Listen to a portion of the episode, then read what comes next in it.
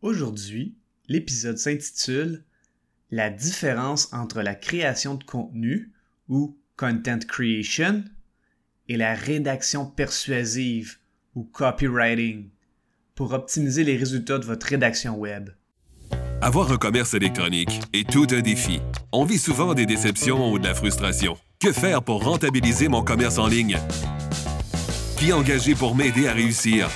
Comment évaluer le ou les professionnels qui ont le mandat de rentabiliser mon commerce électronique et de le transformer en véritable actif numérique? Vous écoutez Commerce électronique et actif numérique avec Nicolas Roy. La raison d'être de mon podcast est très simple. C'est d'aider les propriétaires de commerce électronique à comprendre, contrôler et posséder leur commerce électronique et les composantes qui l'entourent parce que je crois sincèrement que c'est la meilleure manière de rentabiliser à court terme et de se bâtir des actifs numériques qui prennent de la valeur à long terme. J'étais dans un mandat avec une entreprise en pleine expansion.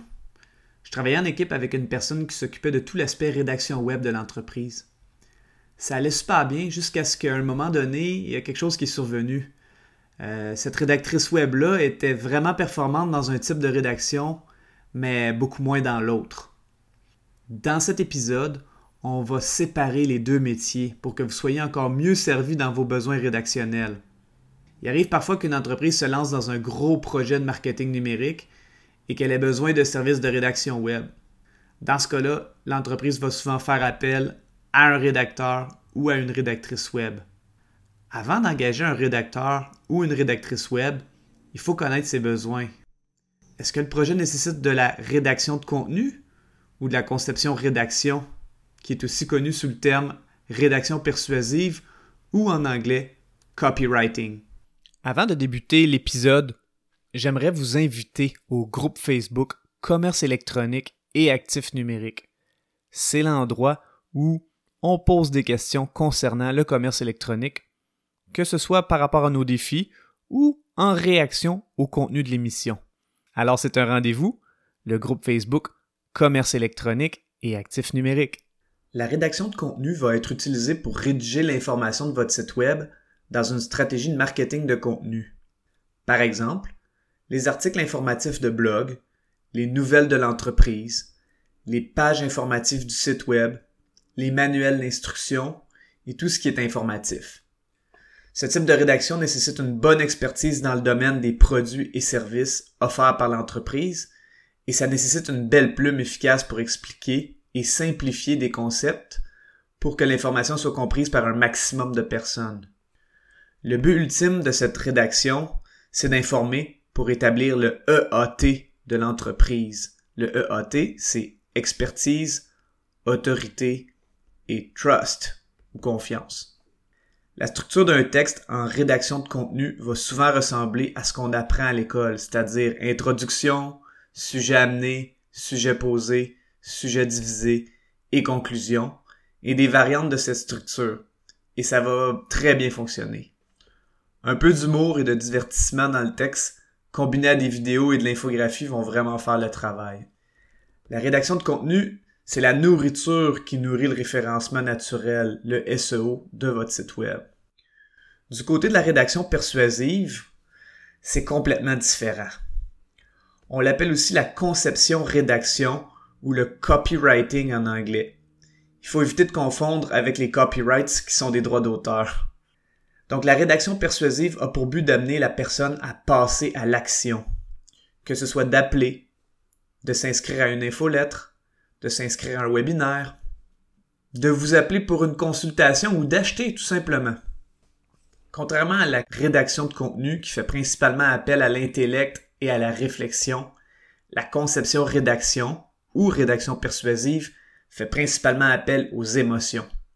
Après tout, il y a un adage en anglais qui dit Facts tell, emotions sell. Les faits informent et les émotions vendent.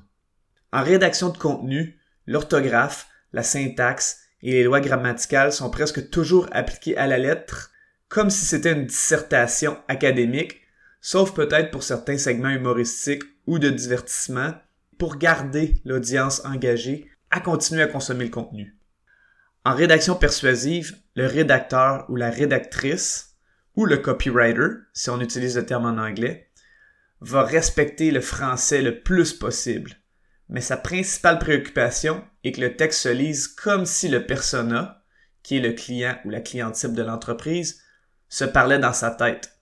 Le persona doit avoir l'impression que le texte est une conversation qu'il a avec lui-même dans sa tête, qu'on appelle un monologue interne. La conception-rédaction est beaucoup moins intuitive que la rédaction de contenu parce qu'on pratique jamais ce genre de rédaction dans les cours de français du parcours académique. Les bons rédacteurs persuasifs et les bonnes rédactrices persuasives ont plusieurs points en commun. Le premier, c'est qu'ils connaissent par cœur le persona ciblé pour vendre le produit ou le service. Ils connaissent tellement bien ce persona-là qu'ils vont souvent lui donner un nom. Ils sont extrêmement doués pour faire preuve d'empathie parce qu'il faut être extrêmement bon pour savoir se mettre dans la peau de la personne ciblée. Ils connaissent les points de douleur de la personne ciblée, ce qu'on appelle en anglais les pain points, pour savoir comment déclencher des réactions émotionnelles. En plus d'avoir une belle plume, ils sont très forts en psychologie. Ils sont des maîtres pour utiliser les formules de rédaction qui vont placer la personne ciblée dans un état émotionnel prêt à passer à l'action. Ils sont très à l'aise d'utiliser des formules comme des campagnes marketing très efficaces et s'en inspirer pour bâtir la leur. Ce qu'on appelle en anglais avoir des swipe files.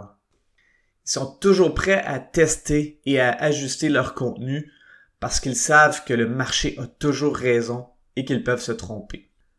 Le contenu informatif qui attire souvent les gens qui ont des questions, qui sont souvent posées à Google, peut ensuite propulser les gens vers une page de destination ou page d'atterrissage, ou le terme anglais landing page, qui n'aura pas de menu et qui présentera de la conception-rédaction. La rédaction persuasive peut donc être un texte avec un puissant titre, qui a un hook, qui est un terme anglais qui représente un crochet pour garder la personne sur la page en référence à la pêche. Le titre est donc vraiment important. Ce texte, qui inclut une histoire pour mettre la personne en immersion dans le contexte, est souvent ensuite jumelé à des vidéos, des images, des preuves, des témoignages, des boutons d'appel à l'action et souvent même une garantie de satisfaction. Les bons copywriters ou concepteurs-rédacteurs valent leur pesant d'or pour améliorer le taux de conversion et la monétisation de vos campagnes marketing. En fait, autant les bons rédacteurs ou rédactrices de contenu que les bons concepteurs, rédacteurs et conceptrices rédactrices valent leur pesant d'or. Les rédacteurs de contenu vont créer du contenu au début du cycle de vente, quand la personne recherche de l'information et les concepteurs-rédacteurs vont fournir la structure quand vient le temps d'amener la personne à passer à l'action. Si en tant que propriétaire d'une entreprise ou en tant que responsable marketing, vous utilisez des ressources distinctes et spécialisées pour ces deux types de rédaction web, vous risquez d'avoir des résultats encore plus intéressants. Pour en revenir à la rédactrice web en question, elle était vraiment une bonne rédactrice de contenu et c'était parfait pour la rédaction d'articles de blog pour le travail de SEO. Par contre, quand est venu le temps de faire de la conception-rédaction pour faire passer les gens à l'action et augmenter les taux de conversion, on s'est vite rendu compte que ses compétences en rédaction persuasive étaient plus limitées. On a donc décidé d'améliorer cet aspect de la rédaction web de cette entreprise pour qu'elle soit plus performante et pour garder cette rédactrice dans le rôle qu'elle préfère et où elle excelle, c'est-à-dire la rédaction de contenu. Je vous remercie beaucoup d'avoir écouté cet épisode. Je vous invite à vous joindre au groupe Facebook Commerce électronique et actifs numériques et je vous dis à la prochaine.